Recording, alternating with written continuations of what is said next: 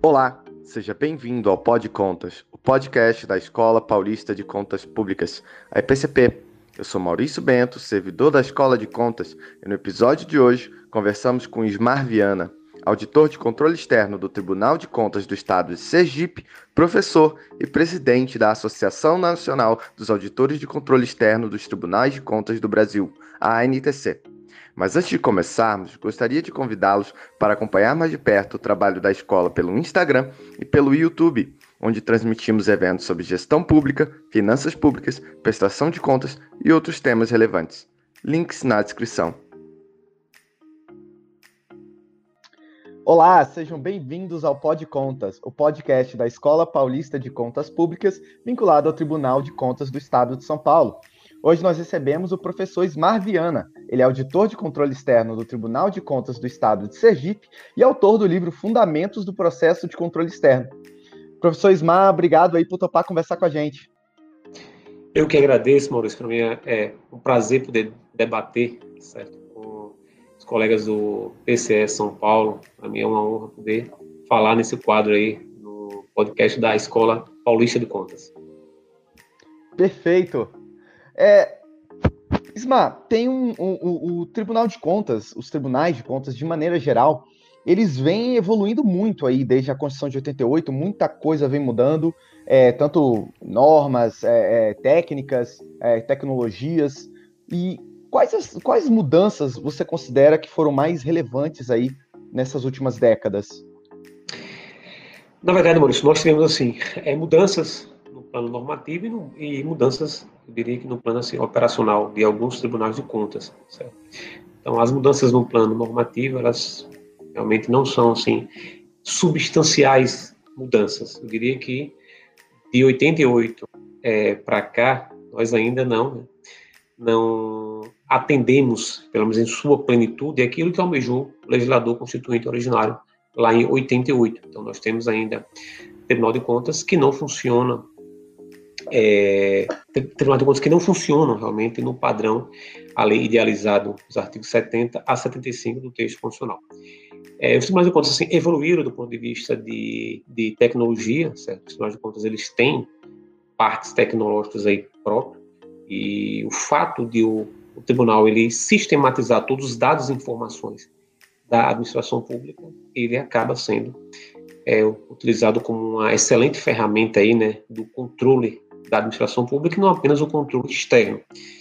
Então, diria que dentro da República é, é uma instituição né, que mais está ligada à prevenção à corrupção e à instrumentalização das ações repressoras. Então, por quê? Porque exatamente ele acaba recepcionando esses dados e informações que têm servido aí ao Ministério Público Comum, que tem servido à Receita Federal, certo? Que tem servido também a outras instituições que integram, diria, esse sistema nacional de controle da administração pública. Então, mas é preciso também se ter, se ter em mente que a gente mudou né, do, do plano analógico para o plano digital, mas o texto constitucional manteve as garantias é, constitucionais daqueles que prestam contas ao Tribunal de Contas. Então, a gente tem que manter o cuidado de é, evitar, por exemplo, que nulidades na fiscalização e na instrução processual acabem comprometendo a própria legitimidade dos tribunais de contas. Então,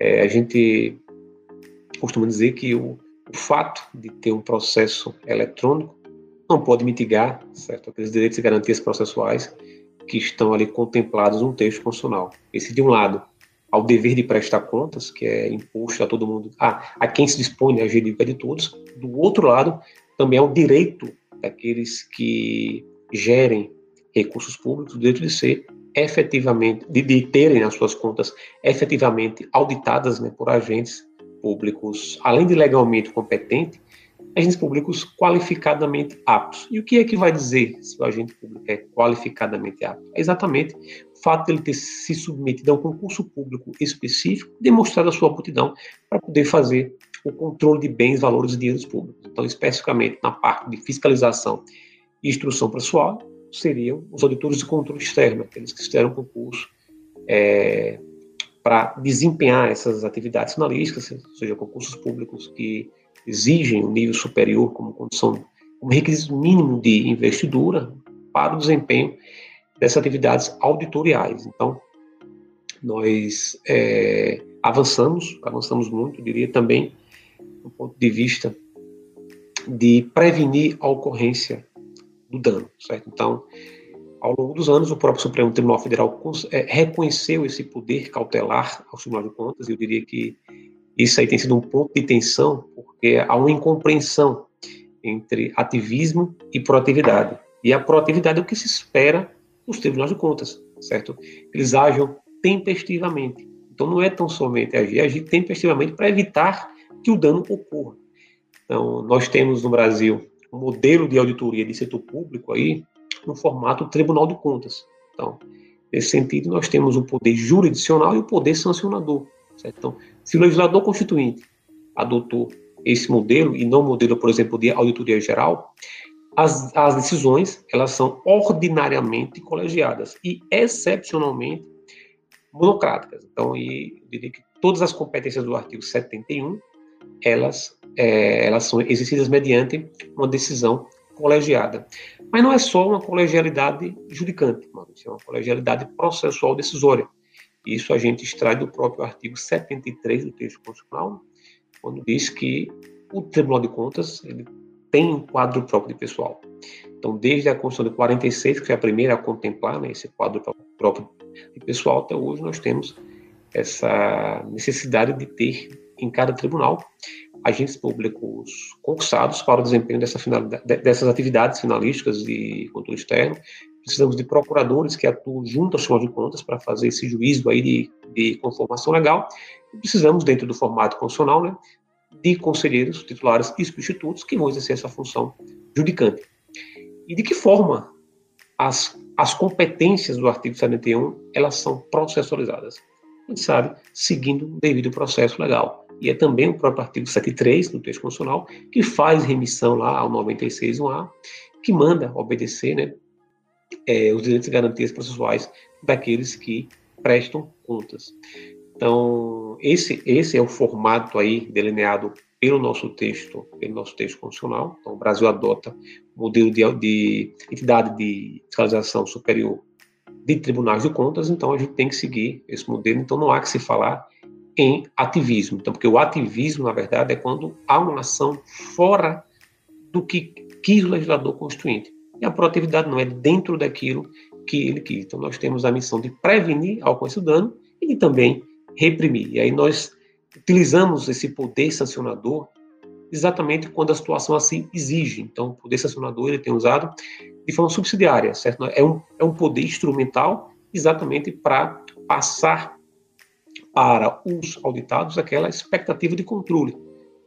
Então, ele tem também essa missão de é, dissuadir, na verdade, aqueles que estão gerindo recursos públicos, aquele, aqueles que de alguma forma manejam recursos públicos. Então, há um plexo de competências ali bem alargada no artigo, no artigo 71, que não se limita a inspeções e auditorias, ou seja, os Tribunal de Contas, eles hoje recepcionam essas representações formuladas por sindicatos, por associações, pelos cidadãos, certo? E a própria lei de licitações, é, desde o artigo 113 lá, né, da lei antiga e o artigo hoje é, 170, parágrafo 4 também otorga aí ao Tribunal de Contas esse poder dever de recepcionar essas representações no âmbito das licitações e contratos, exatamente porque o que se quer é um controle tempestivo. Então, a lei de licitações trouxe de forma expressa também a lei 1433, referendando esse poder cautelar do Tribunal de Contas,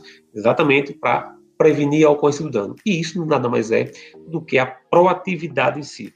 Reitero, não se confunde com o é, ativismo. Então, no campo tecnológico, nós tivemos diversos avanços. No plano normativo, diria que nós tivemos a própria, a, a, a, além de, de, de alguma forma, ela trouxe de forma expressa né, a diferenciação entre as três esferas, administrativa, controladora e judicial, e lá também no artigo 20, combinado com o artigo 27, ela reafirma um processo controlador, o que já afasta aquela ideia tradicional de que o nosso processo é um processo meramente administrativo. Então, nosso processo é um processo controlador, o Supremo já tinha dito em algumas vezes que não é um processo administrativo, também não é um processo judicial, é um processo de colorido quase judicial. Então, mais adiante, nós tivemos, já citei há pouco, a própria a nova lei, né, 1433, que de alguma forma também toca é, na atuação dos tribunais de contas, certo?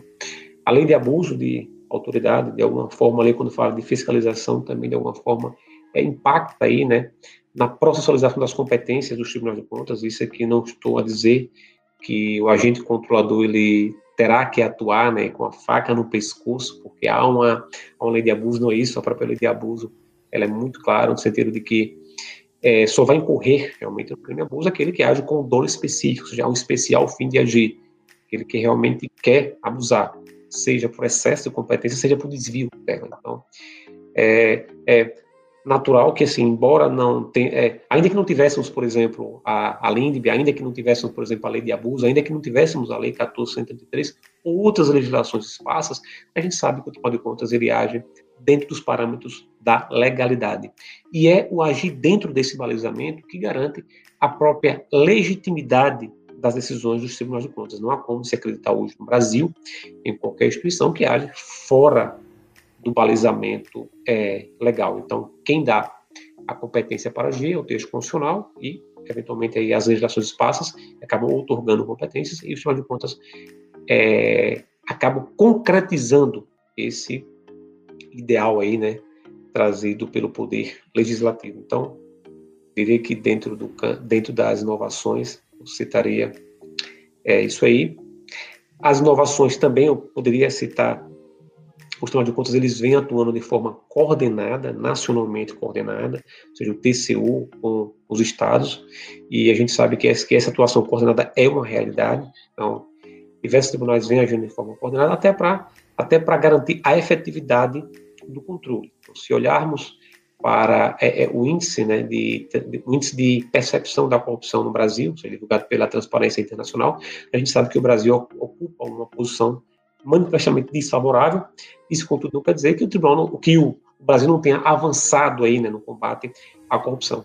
Mas é, a corrupção, a gente sabe que ela é praticada dentro de ambientes fechados, certo? há uma dificuldade probatória muito grande de se levar a cabo a responsabilização de um agente que tenha praticado atos de corrupção, o que também exige uma atuação coordenada. Então, uma, uma inovação, diria, de 2013 para cá, é essa atuação coordenada dos Tribunal de Contas com o Ministério Público Estadual, com a Polícia Federal, com a Polícia Civil, ou seja, instituições que integram esse bloco aí, né, de sistema funcional de controle da administração pública. Então, também é uma, inova, é uma inovação do ponto de vista de funcionamento é, em si. Então a gente, a gente sabe que não dá para combater a corrupção, certo?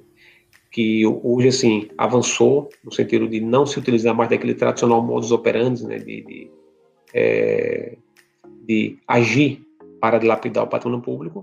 Então, há um novo formato de prática de atos de corrupção que também exige uma mudança de paradigma dos órgãos de controle. Então, essa atuação coordenada integra esse novo formato de agir dos órgãos de controle, notadamente dos tribunais de contas é, do Brasil.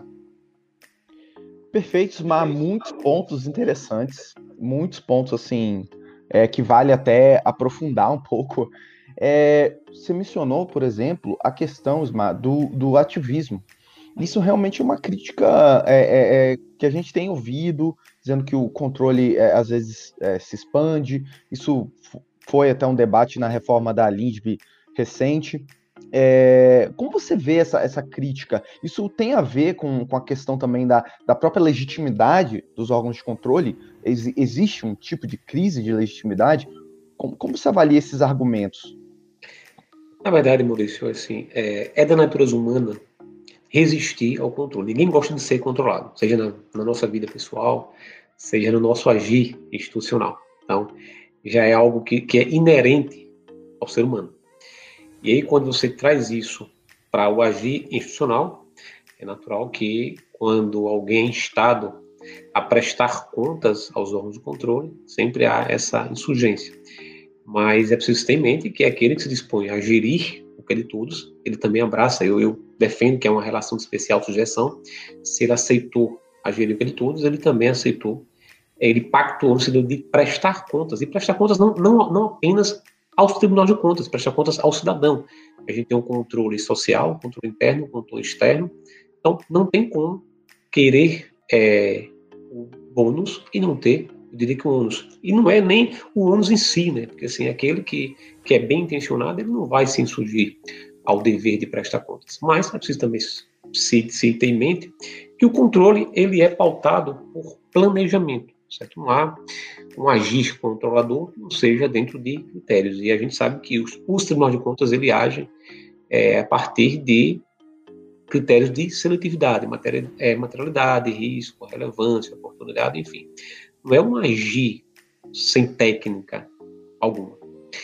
E você, você pontuou muito bem, desde a discussão do PL 7448 de 2017, né, que deu ensejo à Lei 13655, a lei que incluiu diversos dispositivos na LINDB, se falou muito sobre ativismo dos órgãos de controle, especialmente dos tribunais de contas. Falou-se muito em excesso do poder sancionatório, em hipertrofia do controle, entendeu? E que isso aí tem, tem comprometido até é, a inovação do gestor público, isso tem gerado o que alguns consideram como risco de infantilização da gestão pública, mas assim, confesso que eu não tive acesso a dados que possam sustentar essas, essas é, colocações, embora assim, respeito quem defende posicionamento em contrário. E o próprio TCU também demonstrou que menos de 3%, se não me engano aí, né, das, das obras públicas que estavam suspensas, esse percentual se devia a uma atuação, por exemplo, do TCU. Então,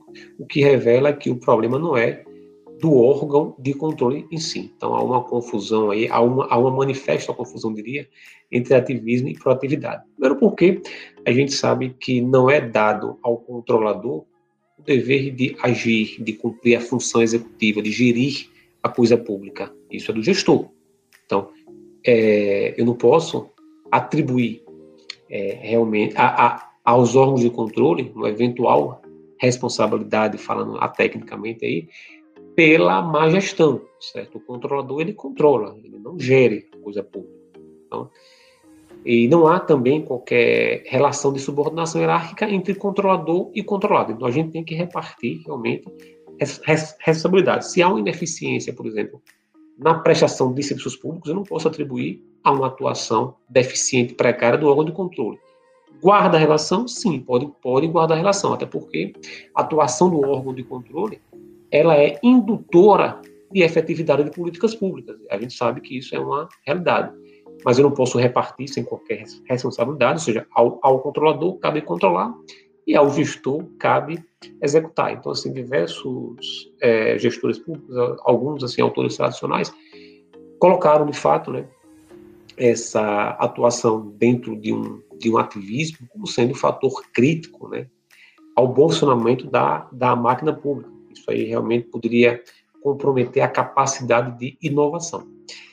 Mas às vezes também se tem em mente que não há uma discricionalidade sem regras, ela é mitigada, ela é regrada. A gente não pode permitir hoje que as decisões estatais, principalmente aquelas que impactam diretamente na vida do cidadão, essas, essas decisões elas venham a ser fundamentadas, alicerçadas em achismos, em ilações. A gente precisa de evidências. Então, se eu, se, se a nova lei de licitações, por exemplo, quer que o agente controlador produza relatórios técnicos baseados em evidências, e parece que a gente também tem que exigir que os processos decisórios por parte da função executiva também devam ser processos decisórios pautados é, em evidências. E aí a própria Lei 1429, agora de 2021, né, da governança digital, também traz isso de forma expressa da necessidade de se ter decisões estatais, processos decisórios aí, né, pautados em evidências, em dados, certo? A gente já superou aquela fase do patrimonialismo puro, de o gestor querer tomar a decisão é, a partir daquilo que ele acha que é o melhor, mas sem evidenciar, até porque ele é gestor da coisa pública, ele não é dono da coisa pública. É uma, há, um, há um pensamento, acho que do Sina Lima, não sei se é bem atribuído a ele ou, ou, alguém da família ali. Outro dia eu fiz, fiz é, menção aí, algum parente entrou em contato, né, que tem sido de, de outro é, outro sem familiar. Ele disse que é, o gestor da coisa pública não é dono, dono, dono da coisa pública. Ao tempo que se espera, Maurício, um, um, um, um sentimento assim, de pertencimento para proteger, eu não posso gerir como se a coisa pública fosse minha para poder manuseá-la da forma como eu bem acho. Então, eu tenho que é, ter dados que sustentem realmente as minhas decisões. Então, é, eu não, eu assim, não assim considero que é um ativismo dos tribunais de contas.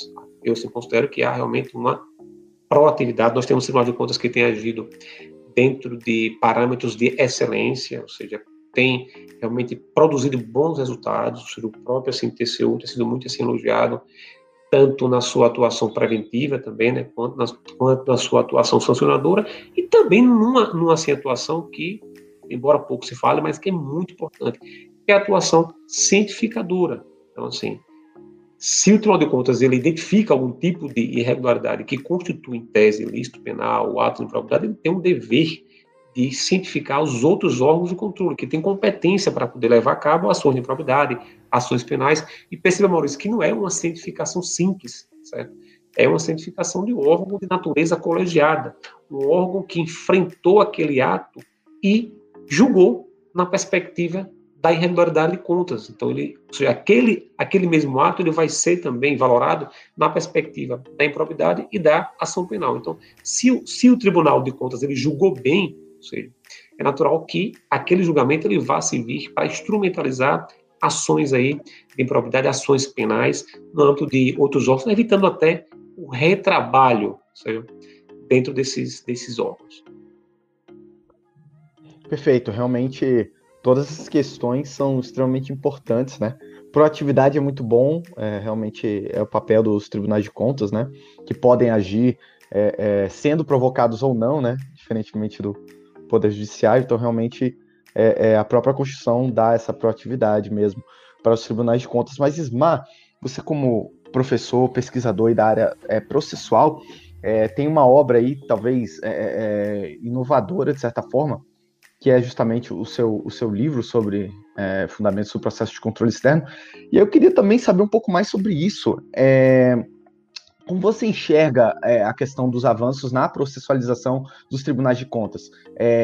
Você chegou a mencionar rapidamente que, que o processo no controle externo não é exatamente processo administrativo comum, nem o processo judicial. Então, com, como você define essa questão? Pois bem, é, você falou uma coisa assim interessante, né, do agir de ofício, certo? Os tribunais de contas eles agem independente de provocação. Mas há, em algumas situações, que eles agem mediante provocação. Assim, as representações em si, né? quando o próprio assim, Congresso é, solicita aí, né, inspeções, assim, auditorias. Então, são é, ações que decorrem de provocação. E essas representações, sobretudo no âmbito das licitações e contratos, certo?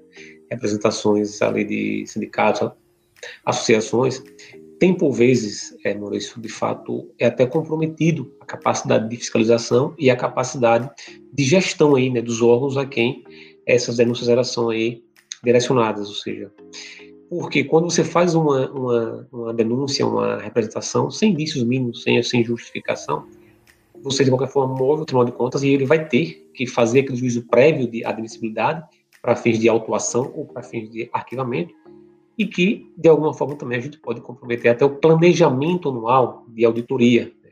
cada alguns tribunais denominam de, de plano anual de fiscalização. E por que assim eu estou dizendo isso para começar a falar da processualística em si? Ao longo dos anos, algumas pessoas defendiam que devido processo legal num controle externo estava muito próximo aí da atividade meramente sancionadora. E aí, com a LINDB, a gente, com, com, com o debate né, que antecedeu a Lei 13.655, se viu que, às vezes, mesmo sem ter um, um caráter sancionador, a atuação do, do, Tribunal de Contas, quando ela não obedece o devido processo legal, ela acaba é, interrompendo injustificadamente políticas públicas. Então, perceba que o respeito ao devido processo legal, ele não é diretamente ligado à atividade, à competência, melhor dizendo, sancionadora dos tribunais de contas.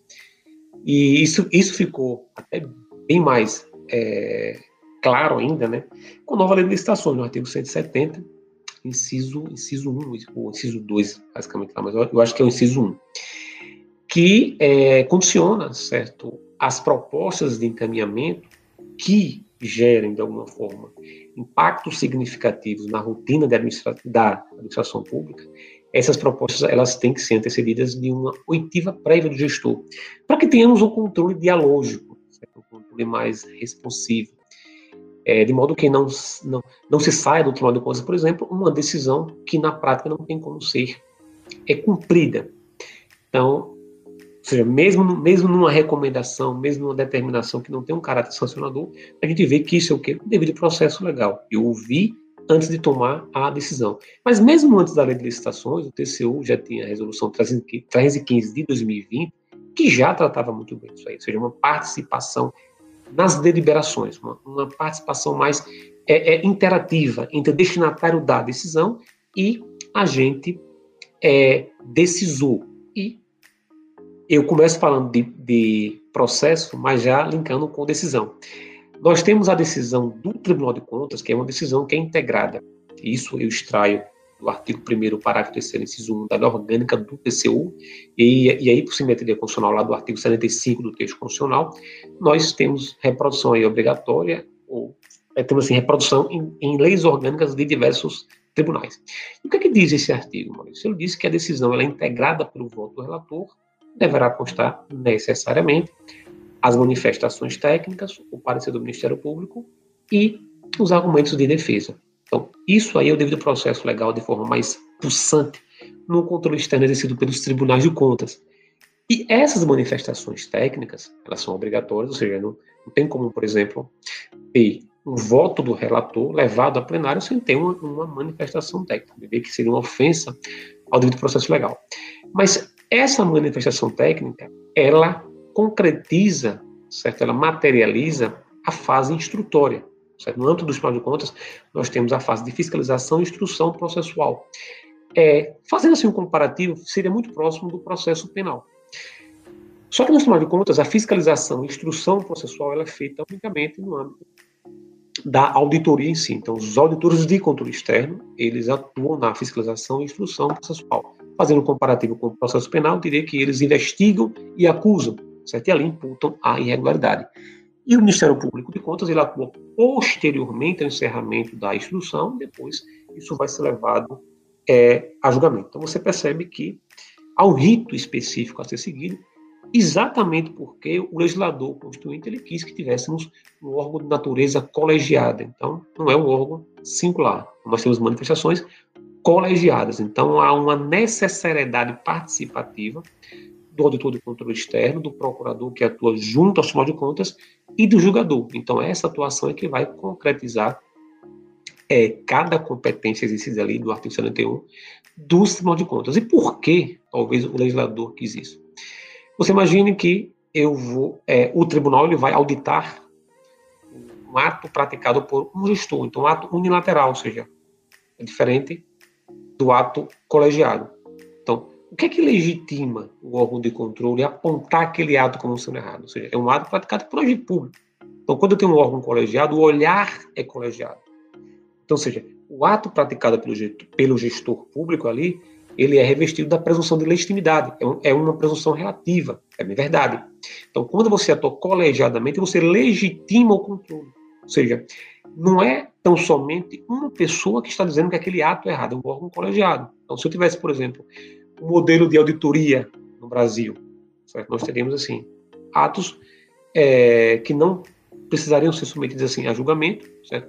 E o tribunal aqui, no, o, o modelo nosso aqui no Brasil foi dotado de poderes diferenciados, exatamente por ser dotados de poderes diferenciados, dentre os quais de aplicar a sanção ou seja, a gente sabe que da atuação do Tribunal de Contas pode ter um reflexo na improbidade, na ação, na ação penal, um reflexo na capacidade eleitoral do agente público. Então, são, assim, fatores críticos que justificam exatamente uma decisão colegiada.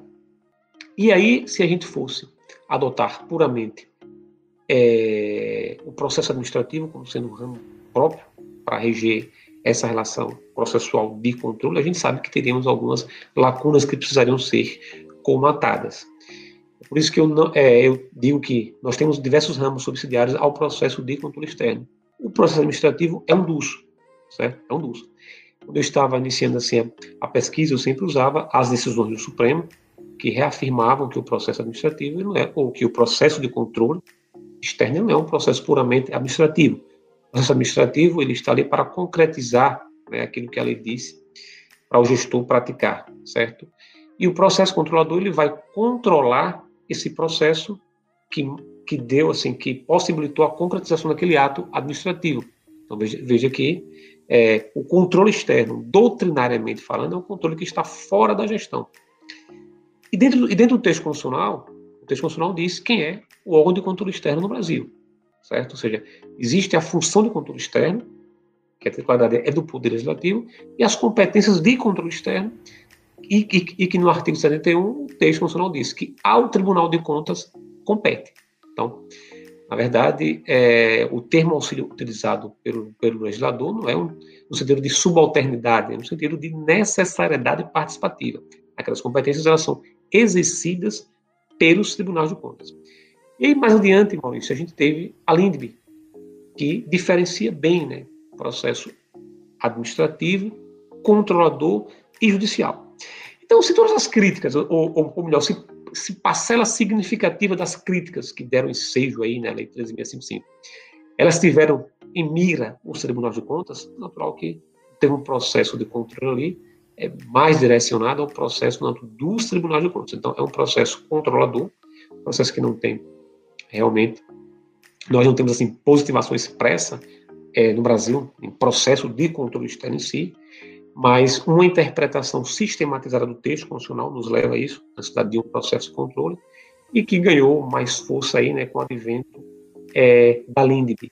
A LINDB, quando ela diferenciou bem as três esferas, então desde, desde 2018 a gente vem assim utilizando muito. Então, é, é natural que a gente invoque aquelas garantias do direito administrativo sancionador. Então, nós não temos tão somente é, no Tribunal de Contas, por exemplo, a ampla defesa e o contraditório.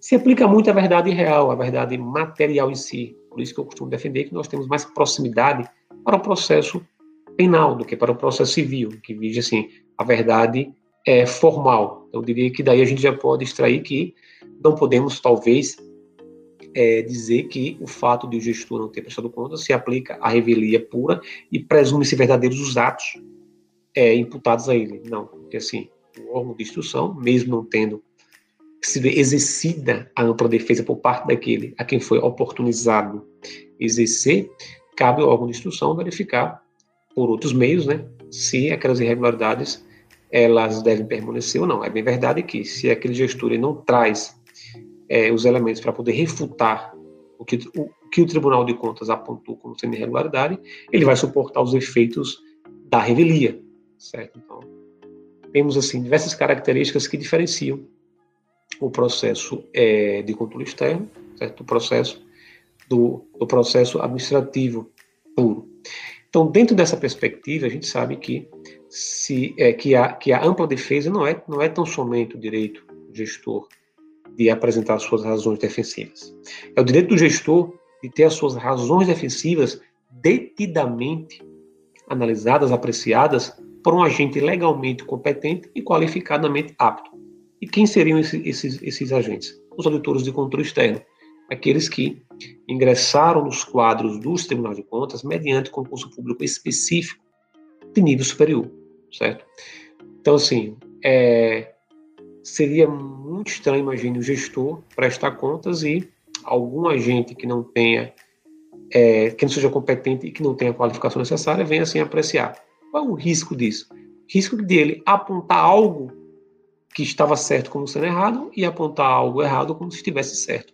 Então, a gente acaba prejudicando não apenas é, o gestor, aquele responsável pessoal, aquele que presta contas, mas o próprio cidadão, certo? Então, se o cidadão custeia esse aparato estatal controlador, é direito dele de ter um bom e regular controle. Então, precisamos trabalhar nas, nas vertentes aí, né, da ampla defesa âmbito dos tribunais de contas.